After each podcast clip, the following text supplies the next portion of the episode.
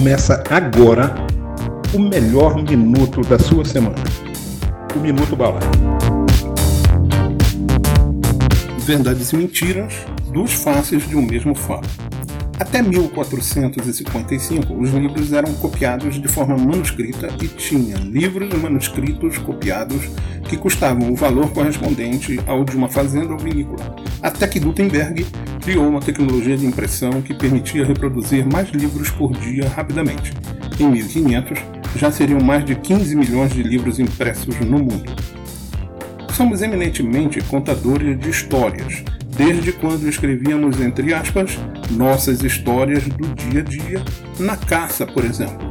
E cada um que escreve imprime as suas narrativas, as suas próprias impressões, mesmo que sutilmente. Até surgiu uma denominação para isso, chamada versão. E aí temos versões de músicas quando se traduz de forma possível de rima ou ajustes melódicos para continuar tendo um certo casamento entre os elementos da composição, chegando mesmo a alterar completamente a interpretação. Com isso, passou-se a questionar sobre se o que estamos lendo ou ouvindo é a verdade ou tem a influência de quem a reproduz e, portanto, trata-se de uma versão, de uma mentira, de um fake news. Verdade e mentira fazem parte das narrativas da história da humanidade, das biografias, da ciência, de nossas desculpas em tentar encobrir um erro. Enfim, verdade ou mentira, precisamos aprender a distinguir uma da outra ao mesmo tempo que ela viaja entre os polos. E hoje, com a tecnologia, essa velocidade é enorme, o que exige de todos nós mais cuidados, paciência e espera pelo desenrolar dos acontecimentos. Antes era mais difícil distinguir entre verdade e mentira, porque os únicos elementos que tínhamos para fazer esse julgamento era a própria informação, verdadeira ou falsa. Mas hoje é mais fácil descobrir sobre se o que se fala ou escreve é verdade ou mentira. Como? Porque hoje tudo está ao nosso alcance, todas as informações. Além da própria informação, temos informações sobre quem conta, informações sobre o veículo portador da informação, informações sobre todos os atores que compõem a história. Mais do que isso, e muito mais impactante, temos guardadas todas as narrativas no decorrer da história e podemos acessar à distância de um clique. Pronto, agora temos em mãos tudo o que precisamos para discernir entre verdade e mentira.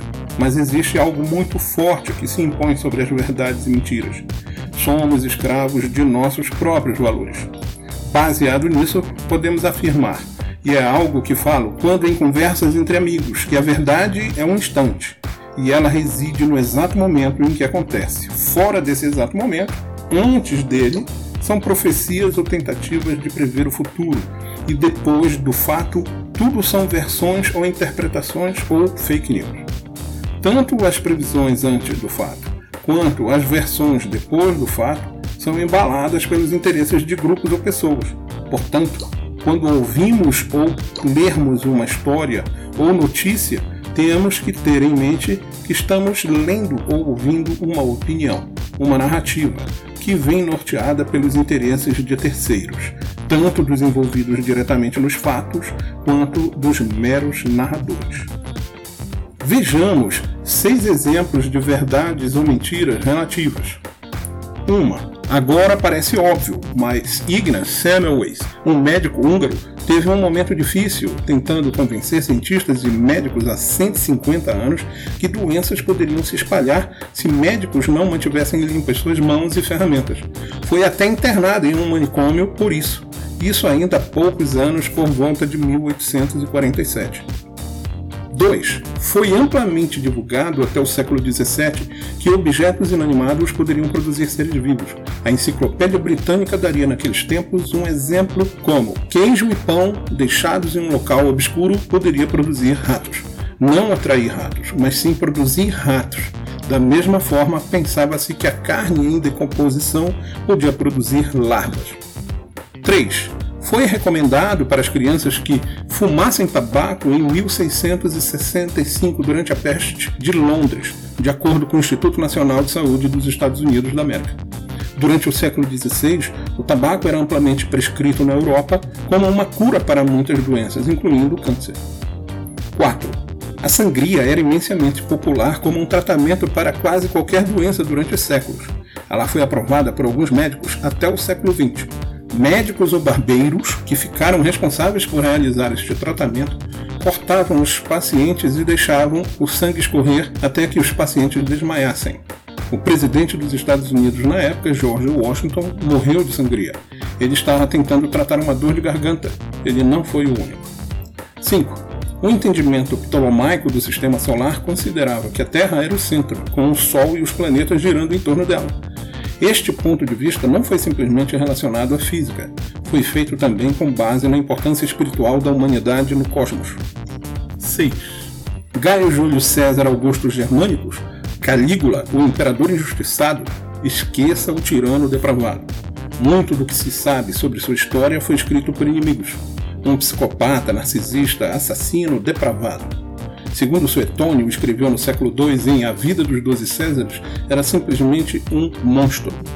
Para o historiador romano Cássio Dio, não havia homem mais libidinoso. O filósofo Sêneca, o jovem, fez um dos poucos relatos contemporâneos ao governo. Ele era rival da dinastia Júlio-Claudiana, a qual pertencia ao imperador. Acabou exilado em 41. Suetônio, conhecido por abordar seus personagens sob o viés mais pitoresco possível, escreveu sete décadas após a morte do governante. Já Cássio Dio fez quase 200 anos depois dos Anais de Tácito sobre Calígula, uma das narrativas mais confiáveis da Roma antiga, apenas algumas referências são encontradas hoje.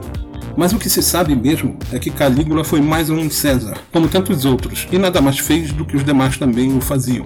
Foi tão César quanto os demais. Douglas Alkin, do Centro de Filosofia da Ciência de Minnesota, resumiu em um documento apresentado à Associação Americana para o Avanço da Ciência em 2000, abre aspas, errar é ciência. Fecha aspas.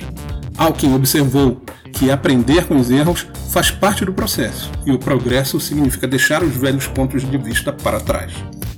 Nossas lutas têm sido o de podermos conviver com diferenças, sejam elas oriundas de nossas raças, nossas religiões, nossas opções sexuais, nossos gostos por futebol, mas nos falta ainda melhorarmos nossa luta por diversidade de ideias e que essa diversidade também gere as diversidades de opiniões e narrativas, Vamos acabar com essas ideias de cessear opiniões e acabar com essas ideias de deixar para que um grupo decida sobre o que deve ser verdade ou mentira.